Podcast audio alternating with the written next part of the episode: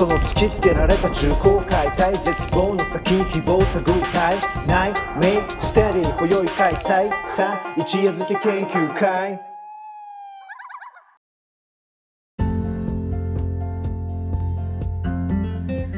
はい皆さんこんにちはこんばんは。おはようございます。そしてまあ多分まあ配信されてる頃を考えると、えー、聞いてる方々は明けましておめでとうございます、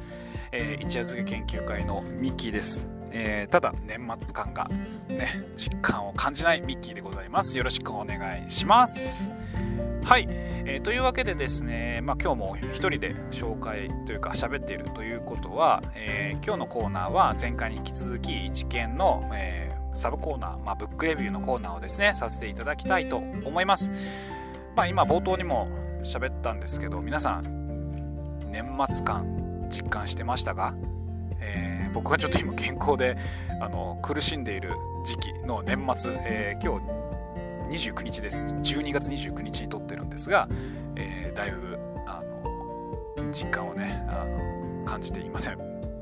帰省もしてないしまあ実家の家族とも話はしてないし誰かと飲みに行ってるわけでもない。というねあのなんかそういうもので僕は、まあ年末を感じたりする時はあるんですが、まあ、そういうのは感じてないので皆さんはどういう時に年末を実感しますかっていうちょっとこれ一見とかねなんかでやってみたいしなんかもしあのややれるか分かんないので他誰かやっていただいたらあのそれご紹介ください。あの僕もそれを元にして僕らも話をね、えー、してみたいと思うのでよろしくお願いします。はい、えー、ということですね、えー、この一夜漬け的なブックレビューという感じでお送りするのはだいたい10分ぐらいで新書とか基本的にあのメインとして紹介するもう本の紹介になるコーナーです。ただまあ読んでみた本もありますし、まあ、ちょっと最近見つけて読んでみようと思った本なんていうこともいくつかあります。なので、まあ、読んでみてちょっとなんか言ってることとなんか自分が感じたのちょっと違うなだとか、まあ、実際なんか読み進めてると、まあ、なんかこの見立て最初ミキ言ってたやつちょっと違うんじゃねとかってこともまあたびたびあるかと思います。とは言ってもとは言ってもですよ。あのそのためのでも入り口とか叩き台に、ね、なればいいんじゃないかなっていうぐらいで本当に一夜漬け的に紹介してるだけなので、まあ、その辺はちょっともう優しくあのお手お手柔らかにお願いしたいします。はい。はい、えー、このコーナーは先ほど紹介した一見という、まあ、コーナーのサブになっていていつもは、まあ、ポポワールジオさんとねここもまた一夜漬け的にあのダラダラと喋ってたりするあのそういう番組なんですけれども、えー、今日はですね、まあ、やっぱお一人いらっしゃらないので、まあ、僕のコーナーとさせていただきます。でこのコーナー自体あるいはその一夜漬け研究会という番組あるいはですねその兄弟番組の不要不急問答だったり生活以上芸術未満だったりっていうね、えー、鳩水庵プロジェクトの、まあ、番組はですね約束のバスへという、えー、沖縄県の沖縄市にある、えー、まあ廃墟なのかな廃墟じゃないのか分かんないような感じになってきてますけれどもその場所とかをねあの支援受けながらあのお送りしておりますのでよければそこの方もねネット、まあ、ググったら出てくると思うので Google マップにも登録されてるのであの見てみてください。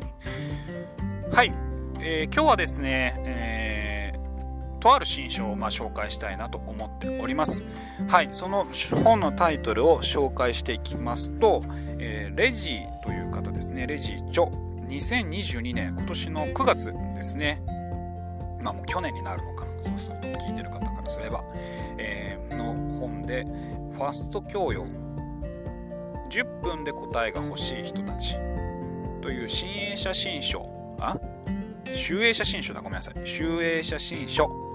の、えー、新書をご紹介したいと思います。まあ、ちょっとこれまだねあの冒頭の部分しか少し読んでないっていうのもあるので、まあ、このそういうまあ紹介だってことはちょっと先にお断りさせていただくんですが、えー、まあ教養って皆さんあのご存知ですかね。えー、となんかまあ昔だったらっていうかまあなんかちょっとイメージ的なものであれば、まあ、インテリ的なねあのものを想像する方もまあ多いでしょうし、まあ、むしろこの言葉が言うようにまあ、ちょっと今別の違ったね、姿でルフしている、まあ、印象づいていることもあるかもしれません。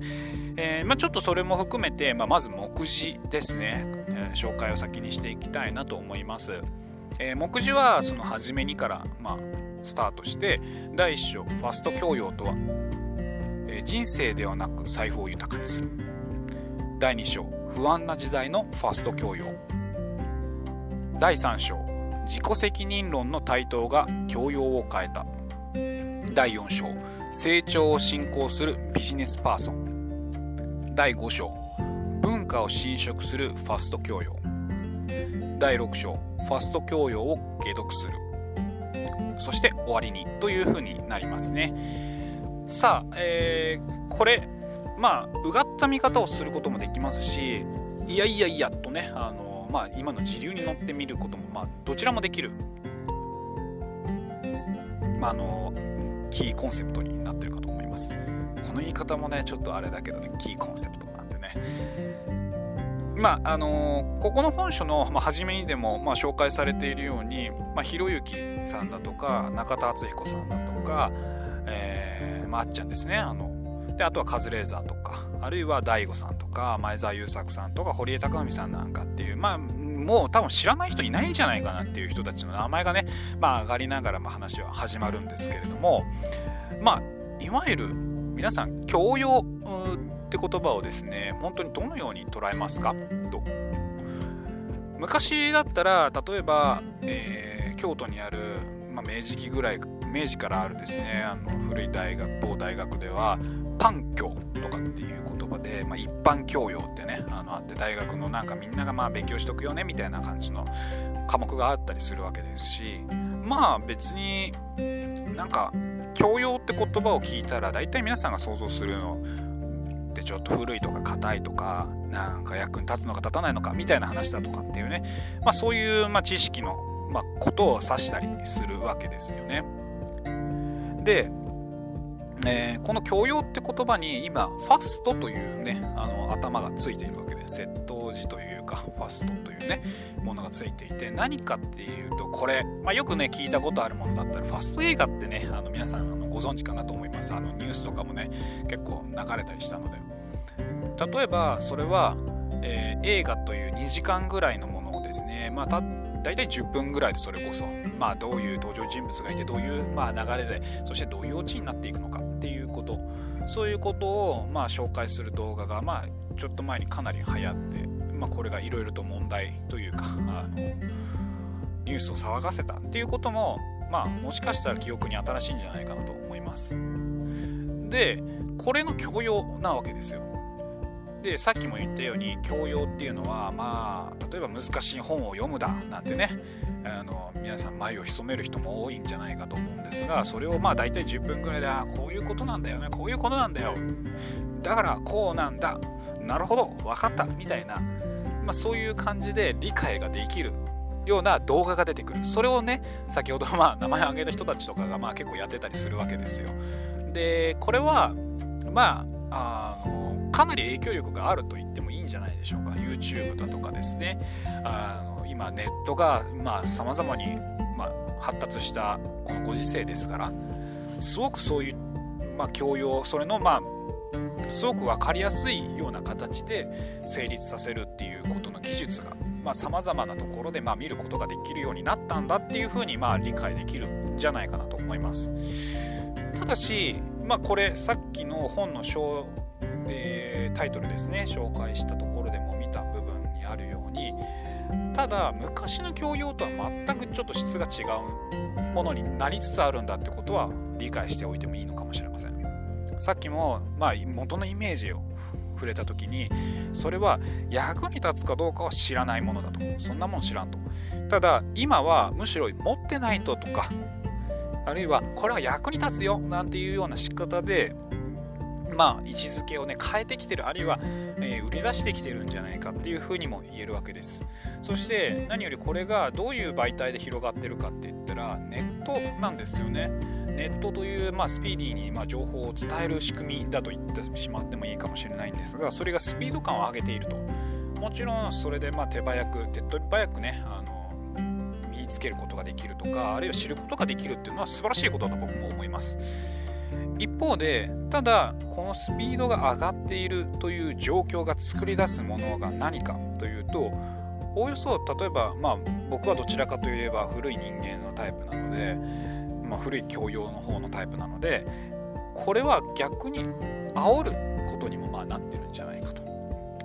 だからさっきの見持っとかないといけないよねみたいな話とかもそうなんですけどまさにそういったものとして商品としてあるいは、えー、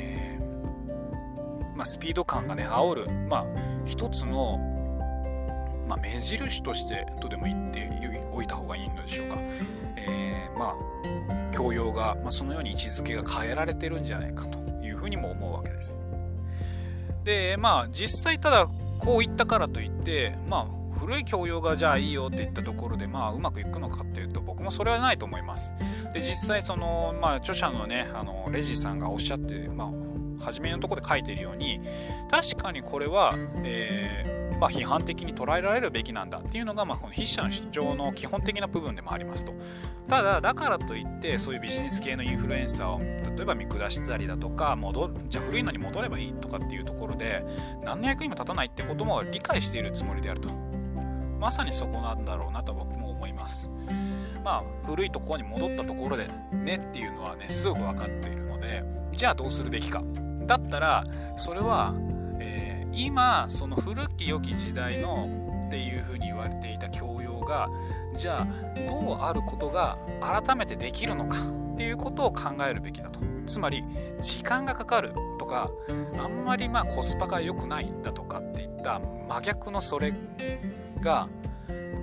一体どういうものとして今のこのコスパの中に落ち着くことができるのかっていうことを改めて考えてみる。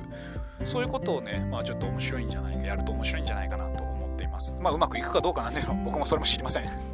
今思ったことなので。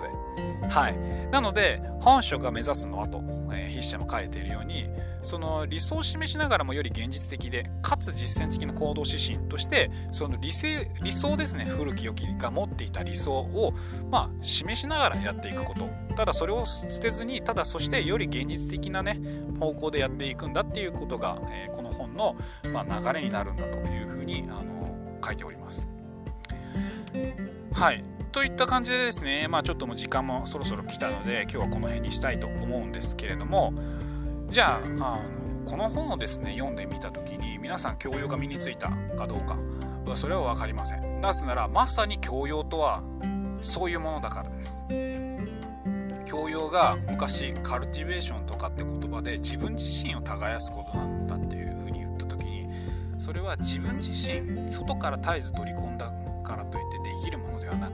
自分自身がどうなのかっていうこともまた改めて分かった上でやることなんじゃないかなって思います。なのでまあこの放送というか配信を聞いて皆さん自分自身教養身につきましたか？僕は全然です。はい。ということでですね、まあ、本を読むのも遅く、まあね、段落読んでも忘れる私みたいな人間がですねちょっとこの辺少しお送りさせていただいたところで、まあ、うまく皆さんに何かをお伝えできているかまあそこら辺は心もとないんですが皆さんがそういう意味でえとりあえずつながっていっていただく。次へ進んでいっていただく。読んでみていただく。少しねそれを時間をねそこに、えかけてみることができる。そういう風なものとして役に立てばまあ教養としての僕のこのコーナーの役目は果たせるんじゃないかなと勝手に今思っているぐらいの、えー、一夜月研究会の、えー、ブックレビューコーナーでした。ではまたあの次回お会いいたしましょう。さようなら。thank you